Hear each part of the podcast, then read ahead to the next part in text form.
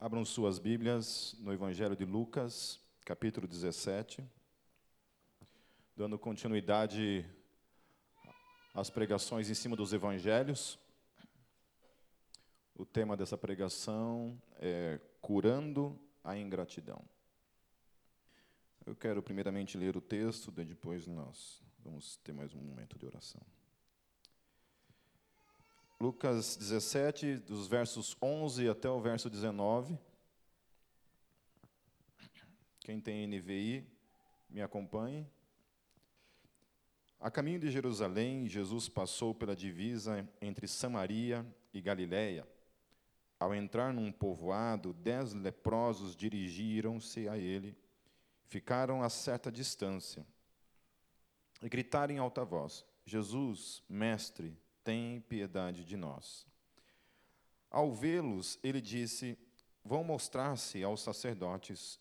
Enquanto eles iam, foram purificados. Um deles, quando viu que estava curado, voltou, louvando a Deus em alta voz. Prostrou-se aos pés de Jesus e lhe agradeceu. Este era samaritano. Jesus perguntou: Não foram purificados todos os dez? Onde estão os outros nove? Não se achou nenhum que voltasse e desse louvor a Deus, a não ser esse estrangeiro. Então ele lhe disse: Levante-se e vá, a sua fé o salvou. Vamos orar? Feche seus olhos. Deus de toda graça e misericórdia, Deus que tem nos amado, antes mesmo de todas as coisas. Te glorificamos e te damos glória nessa noite, Senhor, pela graça que temos de estarmos aqui diante de Ti de estarmos diante da tua palavra, Senhor, de podermos aprender acerca da tua palavra, acerca daquilo que o Senhor deixou como herança para a tua igreja, a qual a tua igreja tem sido edificada, Senhor, tem aprendido, tem sido confrontada. Que a tua palavra nessa noite, mais uma vez, Senhor Jesus, venha ao encontro do nosso espírito, dos nossos corações, das nossas mentes e ela tenha o poder de nos transformar mais uma vez, Senhor, naquilo que glorifica e agrada o teu coração. Mais uma vez, Senhor Jesus, perdoe todos os nossos pecados. Mais uma vez, que o teu sangue precioso venha nos purificar nessa noite. Mais uma vez, Senhor Jesus, somente por meio do teu sangue precioso, nós ousamos adentrar na tua presença.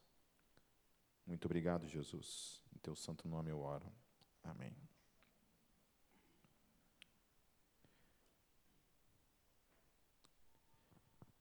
Jesus estava mais uma vez caminhando na direção de Jerusalém, ou seja, cada dia dentro do seu ministério ele estava se aproximando cada vez mais da sua da sua morte. Há mais ou menos uns três meses faltavam, mais ou menos, para que Jesus fosse enfrentar a cruz. Então, ele estava indo nessa direção, operando, então, dando continuidade ao seu ministério, fazendo milagres para todos os, os lados. A fama de Jesus estava no ápice, ele já era conhecido por toda a região, é interessante que quando a gente pensa na fama de Jesus e na dimensão que é o, o cristianismo hoje, basicamente metade do planeta acredita em Jesus e a outra metade, quase que na sua grande totalidade, pelo menos conhece o nome dele. Mas o contexto em que isso daqui começa, o nome de Jesus praticamente era desconhecido. Ele então começa essa revolução no mundo antigo, confia isso a alguns poucos discípulos, e esses discípulos então operam uma revolução no mundo antigo, a qual nós também hoje somos herança desse mundo, desses caras, em especial na vida de um homem chamado apóstolo Paulo, que nem conheceu Jesus de certa forma enquanto carne, só veio conhecer Jesus depois de um tempo, depois, onde Jesus aparece para ele, E esses são os mistérios da fé, né? uma coisa completamente louca, doida, porque Jesus já tinha ascendido aos céus e de repente Jesus decide fazer uma visita especial para esse cara chamado Paulo. E então esse cara que segundo os historiadores era baixinho, careca, tinha uma ramela crônica nos olhos. Olha, quando eu, eu, li isso daí, eu tive uma certa cura interior na minha feiura pessoal. Falei, nossa, se Paulo era feio, né? se eu sou feio, Paulo era mais. Então, e, e que Paulo ainda tinha uma certa gagueira. Incrível isso, né? Você imaginar que Paulo era tudo isso, e mas certamente foi maior de todos os apóstolos. Incrivelmente separado de uma maneira soberana por Deus, porque quando Deus chega e aborda Paulo, Deus não pergunta muito assim para Paulo assim, Paulo, quer aceitar Jesus? Né? Não faz nenhum tipo de apelo para Paulo, apenas ordena. Chega Paulo, vá, porque eu tenho uma, uma obra para fazer na sua vida. Alguns especulam que o coração de Paulo já era propenso a isso. Eu por ser um cara que conhece muito bem o coração humano, prefiro não acreditar nisso. Prefiro acreditar que a gente é uma banda de porcaria mesmo. E o fato de nós cremos é puramente produto da graça de Deus concedida a cada um de nós, sem a qual nós jamais creríamos. E Jesus está fazendo essa, essa revolução no mundo antigo, se aproximando então da sua morte. E Nesse caminho entre a cidade de Samaria e a Galiléia, acontece dele se deparar com um grupo de leprosos. A lepra nesse, no mundo antigo ainda era um, um grande mistério de como deveria ser tratado, não havia recursos. E a forma mais inteligente de tratar a lepra era simplesmente excluindo o leproso do meio do povo para que não houvesse riscos. Ainda hoje, né, a lepra ela é, ela deve ser tomada muito cuidado. Eu não, eu não sou médico, não, não entendo muito disso hoje. É, havia muitos mitos. Né? O pessoal daqui do, do Ministério da Ciência Social, antigamente, trabalhava no, no leprosário São Roque, né, Rose? Isso, né? E trabalhavam com alguns leprosos e iam, faziam visitas constantes a esses leprosos, e aí eles podiam falar algumas coisas realmente, e, principalmente a questão do cheiro, né? o cheiro de carne, de carne podre, e é realmente isso. Né? Então, imagine isso há dois mil anos atrás. Como é que se era visto dessa forma, essa, essa questão da, da lepra, dois mil anos atrás. Hoje em dia ainda é uma coisa que eu, particularmente, né, tenho, não, talvez não estaria junto com vocês lá, viu, Rose? Só para dizer. É, porque você sabe que eu e doença somos duas pessoas incompatíveis, né? a gente não combina muito. Então, há dois mil anos atrás, a forma como a lepra era vista era uma, uma forma que as pessoas tinham medo. Então, em Levíticos, por exemplo, quando Deus dá a lei, isso há 3.500 anos atrás, já havia essas doenças de pele, e a lepra entre elas, e Deus também dá uma, uma orientação para o povo de Israel, especificamente com relação a essas doenças de pele, e uma, entre elas a lepra, e eles, na lei, dizia, olha, tem que ser tirado do meio do povo. Como uma forma de, de, de precaução, tem que ser tirado do meio do povo. Então, o leproso, ele era esse cara excluído socialmente. Era literalmente tirado do meio ele era excluído. Ele tinha que vestir um certo tipo de roupa, até mesmo para deixar o alerta para os outros de que ele era um leproso. Ele era obrigado a vestir um tipo de vestimenta que deixasse claro que ele tinha essa doença. Então, isso gerava, de certa forma, uma repulsa de todos os lados com relação a ele. Eu não sei, eu tenho 45 anos, e assim, eu fico pensando, assim, meu filho tem, tem 13 anos, está quase completando 14 anos, e é bem provável que ele não, não, vai, não vai lidar com algumas coisas que a gente teve que lidar, o pessoal da minha geração. Então, por exemplo, eu lembro que quando surgiu a AIDS, o, o pânico que foi isso na minha geração. Principalmente aqueles que vieram de um histórico sexo, drogas e rock and roll. É. E isso mudou muito no aspecto da sexualidade solta que muitos viviam até então, porque a AIDS veio e ela fez um, um arrastão.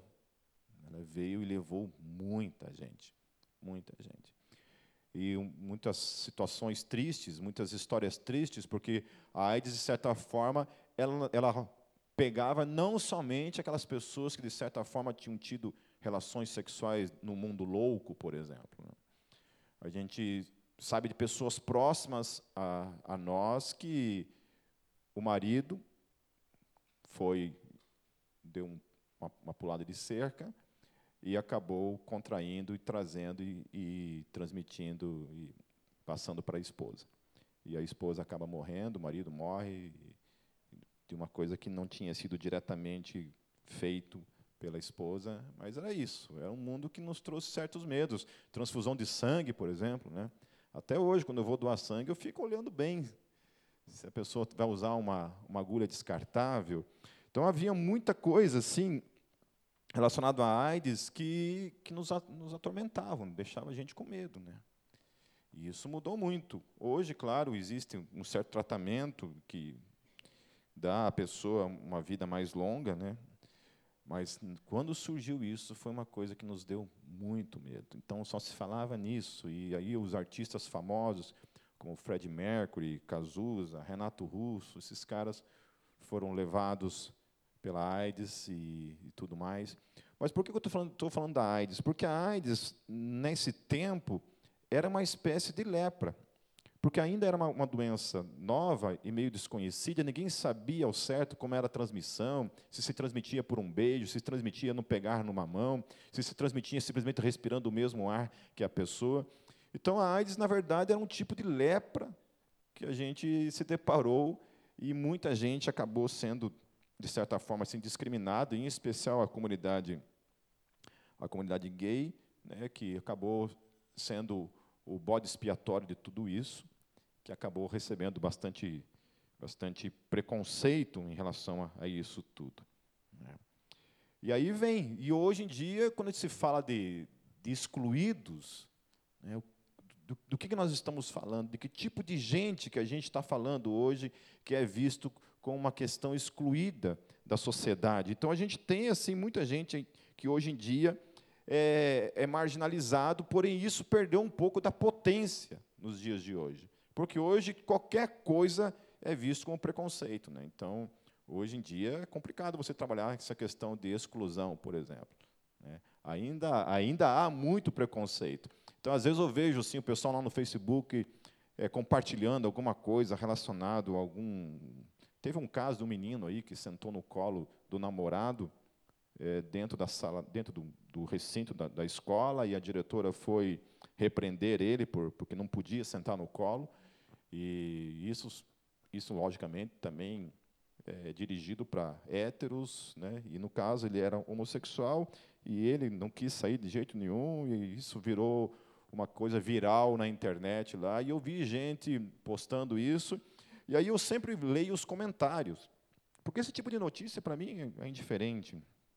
É, eu acho que o mundo está virado mesmo, e eu quero que, que desgraça cada vez mais mesmo, que eu quero que Jesus volte de uma vez. Então, quanto pior ficar, mais provável que ele venha de uma vez.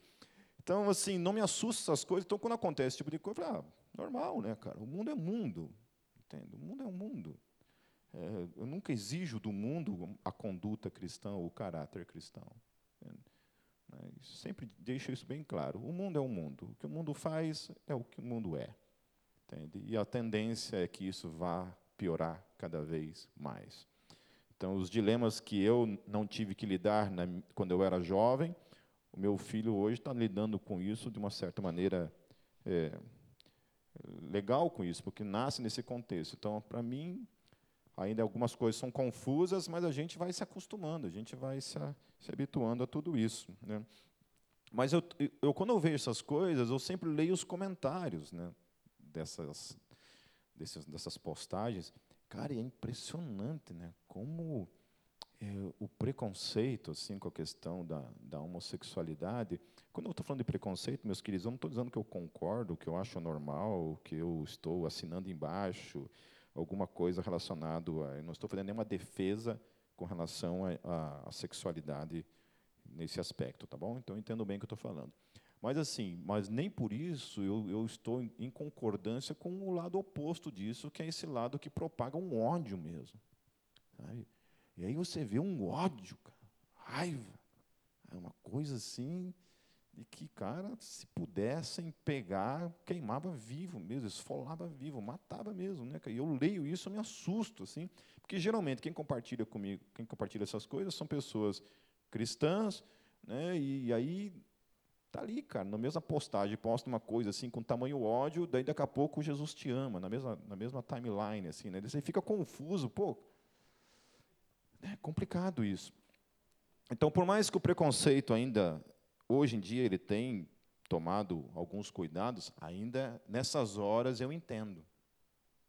Quando eu vejo essas coisas, eu realmente tenho que concordar com algumas algumas alguns discursos dos, do movimento é, LGBT no Brasil, porque eu não estou na pele de um homossexual, eu não, eu não, não saí do armário ainda, né?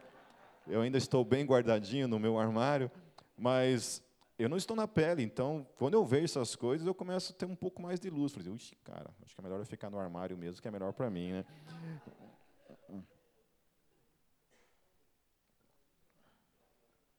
Mas eu queria dizer isso, querido, sabe, que, que a gente tomasse muito cuidado em não propagar de forma alguma um ódio. Amém? Temos que amar as pessoas. Amar as pessoas não significa concordar com o comportamento delas. Amém? Eu estou lendo a, a biografia do, do Michael Sweet eu queria indicar esse livro, gente, é, é maravilhoso. Eu não sei se é fácil de encontrar, mas teve o show domingo passado e eu acabei adquirindo ele. Muito legal. E o, e o Michael Sweet falando da história do Striper e o, o que eles vivenciaram nessa questão do preconceito né, da igreja para com a questão do rock cristão na época. Né, e, Aí toda a questão da perseguição, de que os caras iam na frente dos shows do Striper com faixas assim, né? Striper, vocês são lobos vestidos de cordeiros. Striper, vocês vão queimar no fogo do inferno, em nome de Jesus, né? Com muito amor ainda, né, cara? Isso que é legal. Então, assim, a gente que estava lá no começo disso tudo também, né? eu mais nos anos 90 já estava acabando isso, pegou um pouquinho disso assim, e já meio que se assustou. Imagina esses caras lá nos anos 80, lá vivenciando esse fogo do, do céu vindo sobre os caras ali. Então é triste, né? É triste. Hoje em dia eu fico, eu tenho inveja de, da, do meu filho e dessa geração que está aí hoje.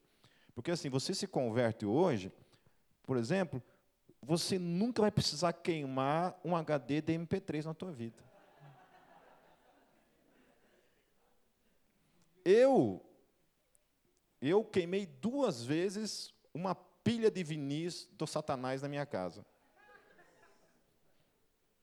Duas vezes. Quando eu falo do Satanás, eu estou brincando, tá? Não era não. Porque era música do mundo. Então, quando a gente se convertia, você era, você era um roqueiro, você se convertia, cara, você tinha que se converter de verdade. E abandonar as coisas do mundo, que era o teu vinil do, do, do Elvis, teu vinil do Deep Purple, teu vinil, meu meu caso era tudo bandas punks, né? Cara, você tinha que abandonar mesmo, não tinha conversa. Não tinha meio termo, cara. Quando eu perguntei para um, um dos líderes da minha igreja na época, perguntei para o cara assim, ô oh, cara, eu tenho um monte de vinil na minha casa, né, de rock lá, cara. O que, que eu faço? Perguntei para o cara, né, cara? Não sei o que fazer, né? Porque eu estava apaixonado por Deus, assim, queimando fogo no coração, assim, de paixão por Deus. Falei, o que, que eu faço? Ó, oh, cara, é o seguinte, Não tem meio termo. Ou é de Deus ou é do diabo. E rock é do diabo. E aí, cara, eu lá, cheguei em casa, assim, peguei lá meus, sei lá quantos vinis, eu devia ter uns 300 vinis, assim. Levei num terreno baldio do lado de casa, assim. Peguei e fui quebrando eles, assim, cara. Fiz uma fogueirinha santa. Acho que Deus colocou a mão na cabeça, assim, e falou assim, ai, que cagada.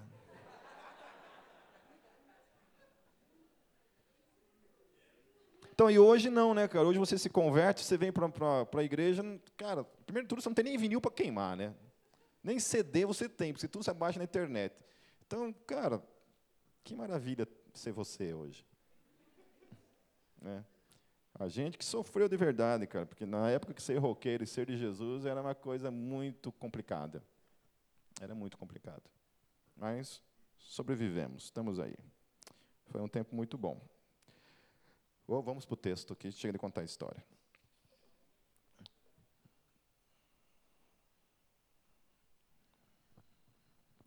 Uma coisa interessante nesse texto é esse fato desses leprosos andarem em grupo. Por que, que eles tinham que andar em grupo? Porque eles não eram excluídos da sociedade e eles se viam obrigados a andar em grupo, até mesmo por uma questão de proteção. Então Jesus ele encontra encontra esse grupo de leprosos, o texto fala que eram dez leprosos que estavam ali, mas uma coisa que é interessante nesse texto é que Jesus identifica um deles como um samaritano. Isso talvez direcione que os outros fossem israelitas. ok? E aí é interessante essa questão, dentro da, da questão do, dos leprosos, é que dentro desse, desse, convívio não havia essas, essas diferenças e esses preconceitos raciais que haviam em Israel porque um judeu não se misturava com o samaritano, de jeito nenhum. Agora, quando é leproso, quando todo mundo faz parte do mesmo pacotinho, todo mundo está podre, todo mundo está fedendo, todo mundo é excluído, todo mundo está fora do convívio, eles se unem. Não tinha como enxergar o outro de uma maneira diferente. Não havia pessoas ali que eram superiores, porque os, todos eles estavam recebendo, de certa forma, o castigo de serem leprosos. Porque eles também, dentro daquela, daquela cultura, entendiam que a lepra era uma espécie de castigo da parte de Deus. Porque haviam acontecido alguns castigos no Antigo Testamento, onde Deus punia o povo também com lepra. Então eles entendiam isso, que todo mundo fazia parte do mesmo pacote, não importava a sua raça, a sua nação. Todos eles estavam inseridos nesse pacote. Isso me fez lembrar de uma história que o pastor Edson Barbosa conta uma vez, dentro do Renovo, que ele foi fazer uma visita num leprosário. Enquanto ele estava sentado, ele ia, falar, ele ia pregar, né, ele estava lá na, no ambiente do onde ia ser o culto, e ele sentado ali, aquele monte de leproso ali, cantando e louvando a Deus. E ali, Deus ensinou para ele uma lição. Ele olhando para aquele povo ali, Deus falou bem assim para ele assim, olha para todo mundo ali. Você acha que tem algum sentido aquele que não tem a orelha rir daquele que não tem o nariz? Ou aquele que não tem o nariz rir daquele que não tem os dedos da mão? Ou os dedos do pé? Porque dentro de um leprosário, todo mundo tem a mesma doença. E quando se tem a mesma doença, você aprende a ter misericórdia. Você aprende a ter compaixão. Você aprende a olhar o outro como igual e não como superior. Isso nos faz também olhar para a igreja e a gente entender isso de uma maneira diferente quando a gente olha para o pecado do outro.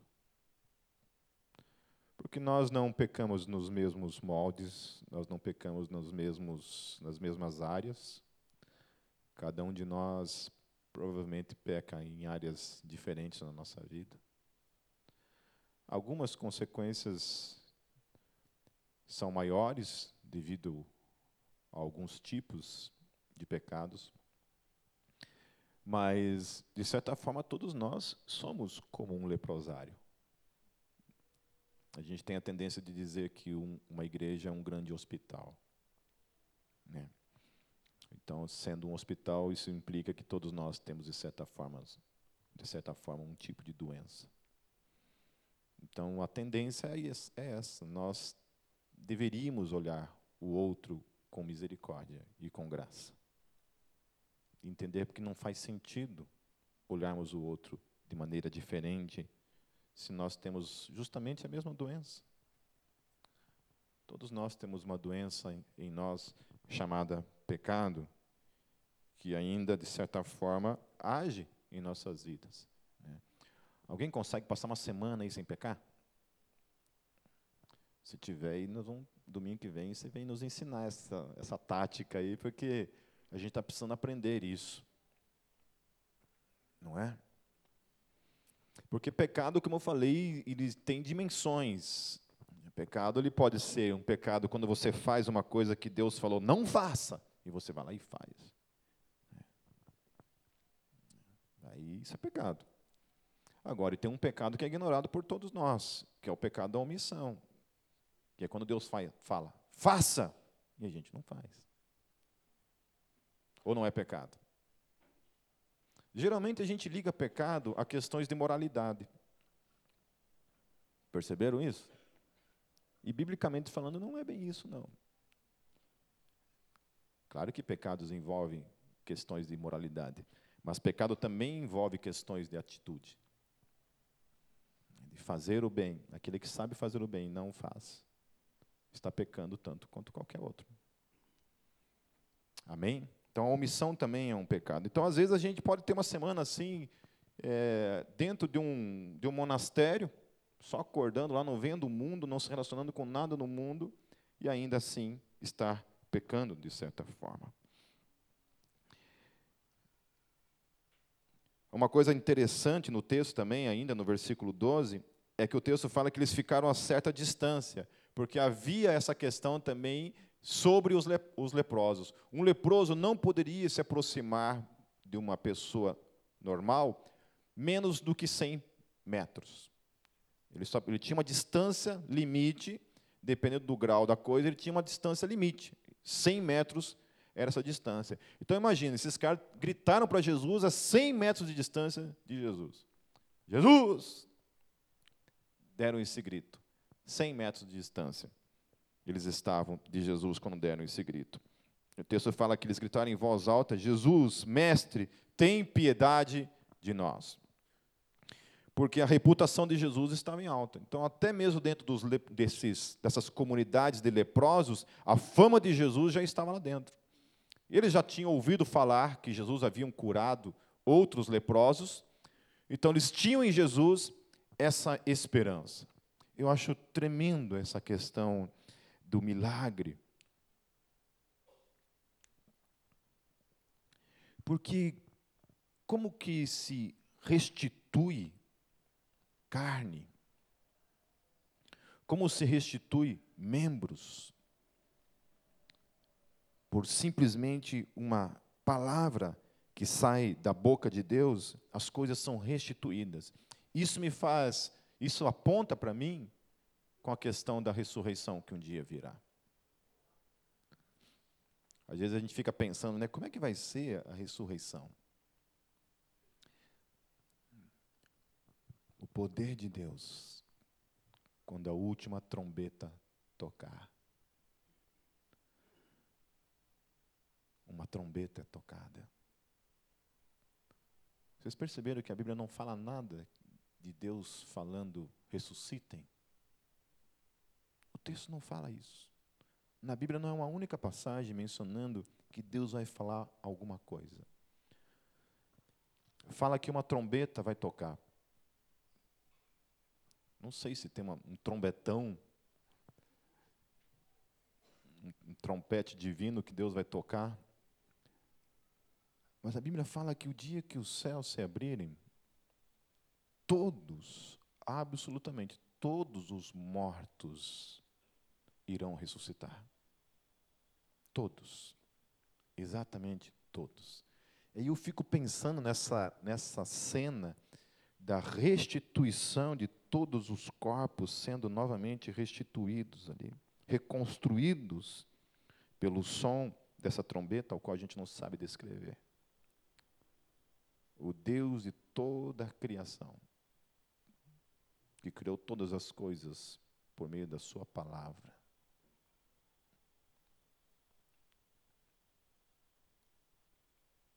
Reconstruirá todos. E aí, quando eu penso nessa questão dos leprosos, eu penso nisso, nessa questão assim, que da parte de Deus, para nós, assim, parece uma coisa grandiosa, mas da parte de Deus é uma coisa, de certa forma, tola, pequena, insignificante.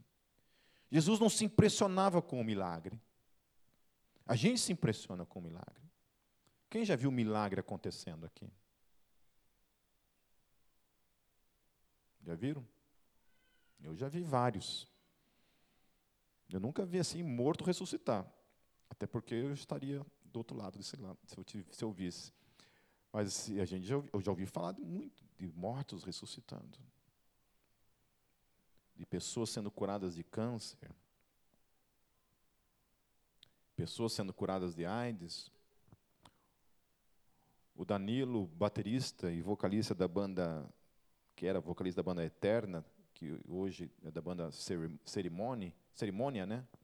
Banda Cerimônia, ele foi curado de AIDS. Rodolfo, que era do Raimundos, foi curado de câncer. Então, esses são os, os famosos, né? A gente não tem a mínima noção de quanto milagre acontece todos os dias no reino de Deus e que a gente não fica sabendo. E Deus gosta de manter isso em segredo. Né? Se eu fosse Deus, cara. Deus não, Deus ele opera milagre o tempo todo, sim.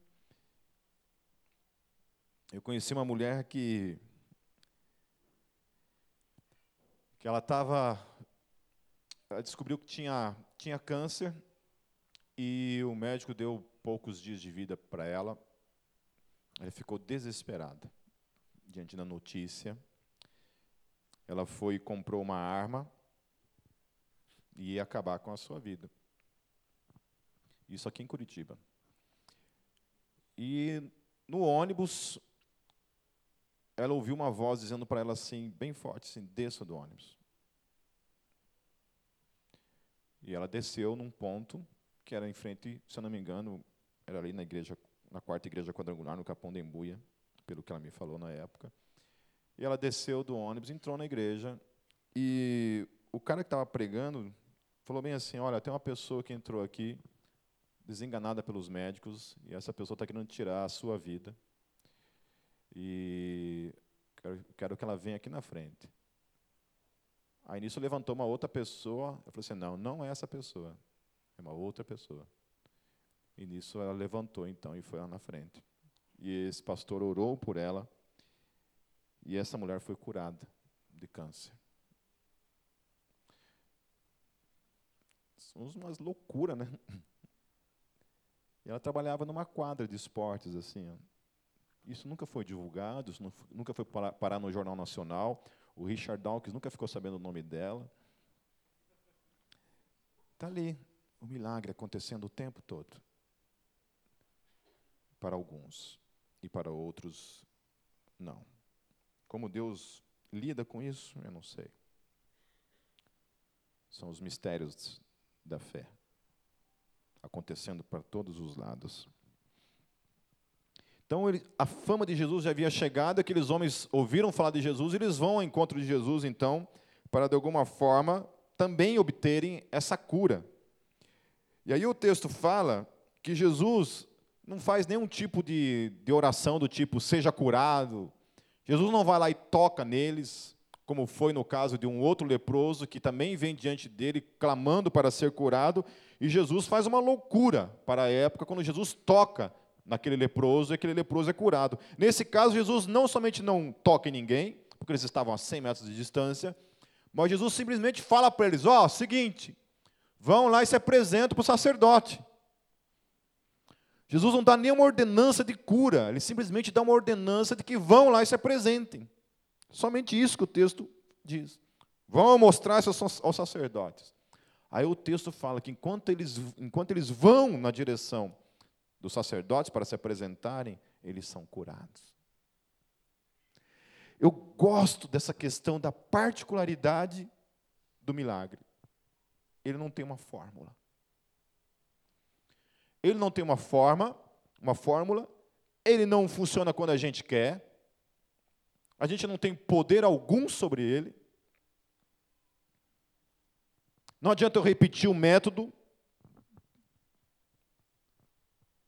É somente a soberania de Deus. Então Jesus tinha hora que ele tocava, tinha hora que ele não tocava, tinha hora que ele falava, seja curado, há momentos que não falava nada, ele falou assim, não, vá lá e faça isso então. Porque era comum, quando um cara sentia que estava sendo curado de alguma forma da lepra, ele tinha que se apresentar para o sacerdote, porque o sacerdote que dizia se estava ou não estava. Então tinha todo um, um rito que acontecia, havia toda uma programação que acontecia para dizer que aquele cara estava limpo. Jesus não, simplesmente vai lá, faça. Vai lá, faça isso e pronto. E o texto fala que enquanto eles iam, enquanto eles obedeciam a palavra de Jesus, olha que coisa louca. Enquanto eles estavam no ato de obedecer, o milagre acontece. Aqueles dez leprosos, o texto diz. Os dez leprosos, não somente um, mas os dez são curados daquela doença.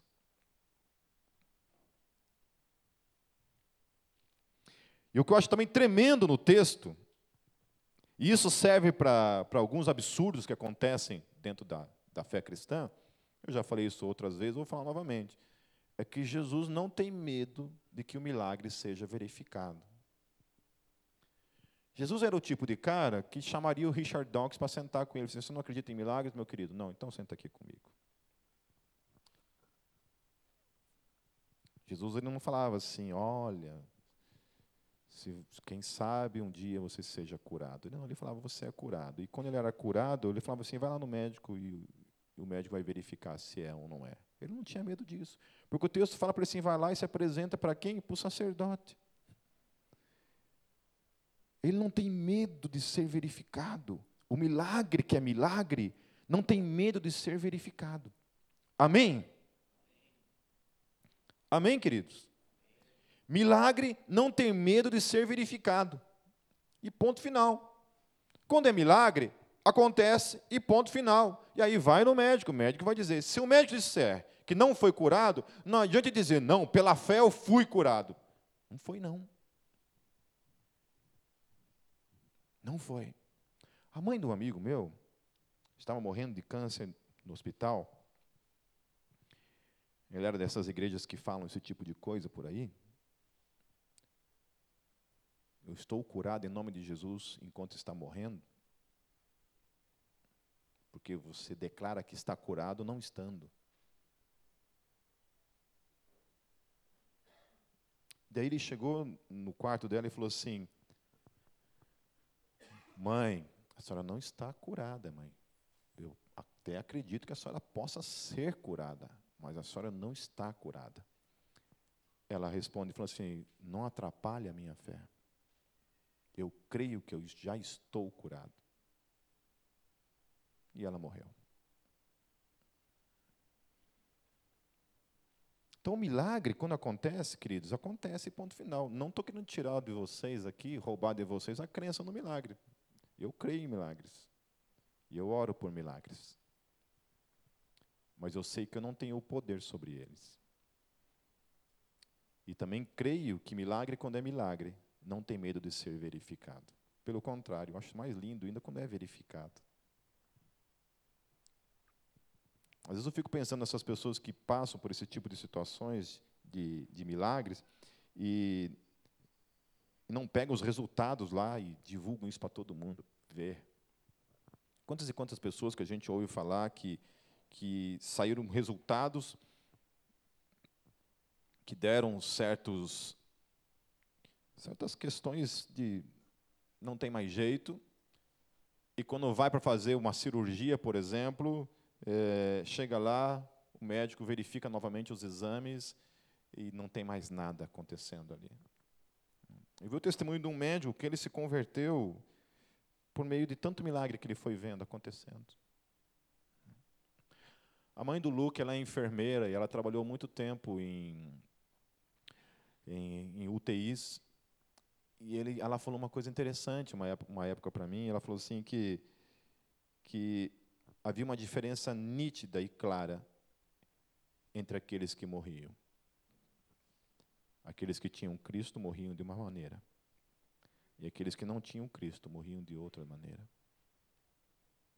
Aqueles que tinham Cristo, por pior que fosse a doença, morriam em paz.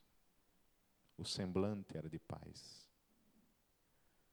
Havia morte, mas o semblante era de vida. Tremendo isso, né? Que até na morte o milagre da paz de Cristo está presente. E aí o texto fala uma coisa assim que que é interessante, porque o texto fala assim que somente um dentre os dentre todos eles volta para agradecer o que tinha acontecido, o milagre. E essa questão da, da gratidão é um problema hoje em dia. Né?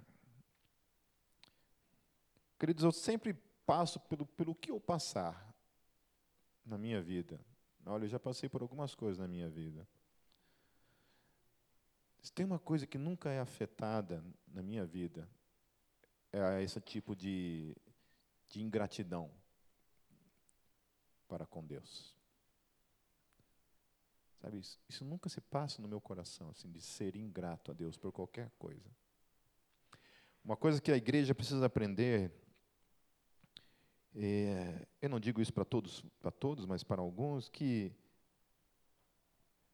se Deus simplesmente não fizesse absolutamente nada por nós, que não é o que acontece, se tudo o que Deus fez por cada um de nós se resumisse unicamente na obra redentora de Cristo na cruz. Somente isso, que não é somente, mas se se resumisse somente nisso, somente isso é motivo suficiente para que jamais em nossas vidas, jamais, em momento algum, nós fôssemos ingratos por qualquer coisa.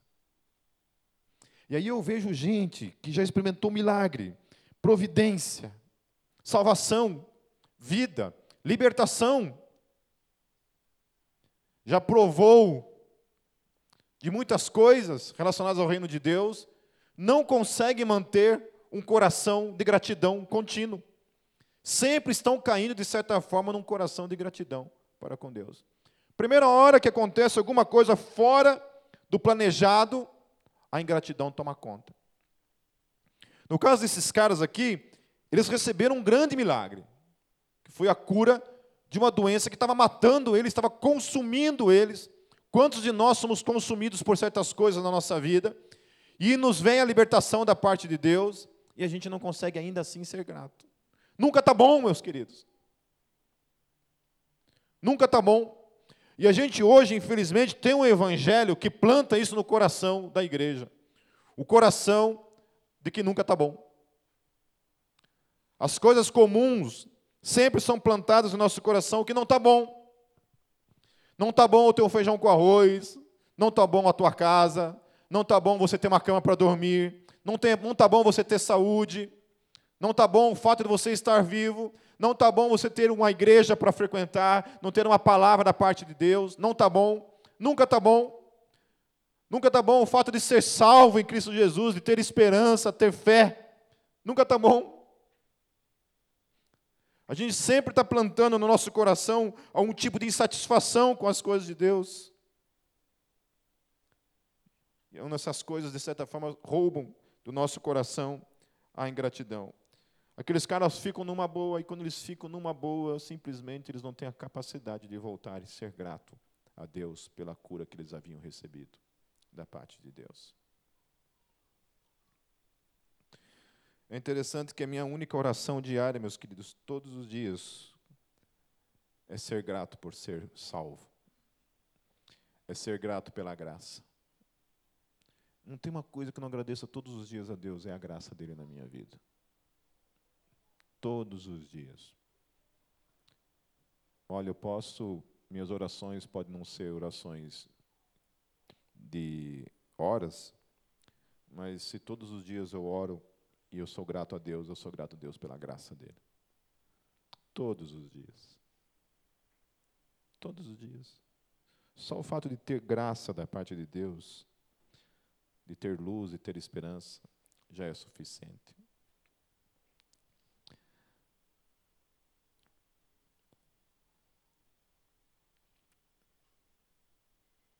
Daí uma das questões também ligada a esse texto que eu fico pensando é por que, que Jesus cura os dez, sabendo que somente um responderia a salvação. Haviam dez ali. Isso reflete, meus queridos, a questão da graça de Deus, da parte de Deus, que nem sempre a graça de Deus e o milagre tem necessariamente como alvo a salvação eterna de uma pessoa. A graça de Deus ela é tão poderosa, ela é tão dinâmica, o alcance dela é tão forte que você vê que a graça de Deus às vezes se estende a pessoas que não merecem nada. Mas não merecem nada não porque nós merecemos alguma coisa. Agora você vê que muitas vezes a graça de Deus se estende a pessoas que justamente são contrários a Deus. E a graça de Deus está ali manifestando. Muitas vezes o cura, muitas vezes providência, muitas vezes milagre. E é assim que acontece. A graça de Deus alcança aqueles dez homens mas somente um alcança a graça também de voltar, glorificar a Deus, se prostrar diante de Jesus e ser grato por ter sido salvo, por ter sido curado. Não é maravilhoso isso? E o texto fala, Jesus fala no final: vá, a tua fé te salvou. Que coisa linda. Coisa linda isso, você ser liberto, você receber vida. Mas isso se transforma em louvor e adoração. Quando isso se transforma em louvor e adoração, em prostrar-se diante de Deus, quando a nossa vida, tudo que a gente recebe da parte de Deus, nos inclina nessa direção de se prostrar diante de Jesus e adorá-lo. Que coisa tremenda, que privilégio que nós temos de receber da parte de Deus tamanha graça. Nós somos esses bandos de leprosos, pecadores, com nossos defeitos, partes do nosso ser que que é podre, que cheira mal. Mas a gente recebe da parte de Deus a cura por meio do sangue de Jesus. Se não fosse o sangue de Jesus na nossa vida, meus queridos, nós não poderíamos nem estar na presença dele, jamais. E aí esse sangue precioso nos capacita a estar na presença dele, prostrados, em louvor e adoração ao nome dele. Isso é fé genuína. Fé, meus queridos, que não gera em cada um de nós gratidão, não é a fé que a fé cristã nos ensina. Se eu e você não conseguimos ter no nosso dia a dia gratidão a Deus por exatamente todas as coisas que nós temos na nossa vida. Isso não pode ser chamado de fé cristã. Por isso a pregação, o nome dessa pregação é Curando a Ingratidão. Porque a igreja precisa ser curado dessa doença chamada ingratidão. A igreja brasileira, em especial, precisa se ver liberta desse evangelho da prosperidade, desse evangelho doentio que disseminou no coração da igreja a ingratidão. Sejamos gratos. Sejamos gratos, meus queridos. Para encerrar, eu acho tremendo quando Jesus ele fala assim: nenhum, no versículo 18, fala assim: não se achou nenhum que voltasse e desse louvor a Deus, a não ser esse estrangeiro. Mas o texto fala, lá no versículo, no versículo 15, diz assim: Um deles, quando viu que estava curado, voltou louvando a Deus em alta voz, prostrou-se aos pés de Jesus e lhe agradeceu. Essas coisas, que são as coisas implícitas no, nos evangelhos, são as, a, essas observações que nós temos que estar sempre atentos. Quem curou aquele, aqueles, lepro, aqueles leprosos foi Jesus, certo? Quando eles voltam, quando ele volta, esse, esse samaritano, ele adora a Deus, ele se prostra diante de quem? De Jesus. Ele é grato a Deus e ele se prostra diante de Jesus.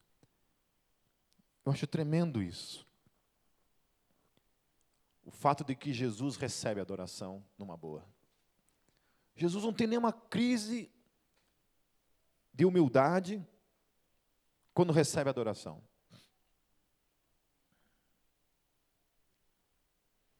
A mesma coisa acontece com os apóstolos lá em Atos, quando eles operam um milagre. A mesma coisa acontece, os homens se prostram diante deles para adorá-los. Sabe o que acontece? Eles olham para aqueles homens e os levantam e falam assim: não façam isso. Nós somos homens igual, igual a vocês, iguais a vocês não se prostrem diante de nós, não nos adorem.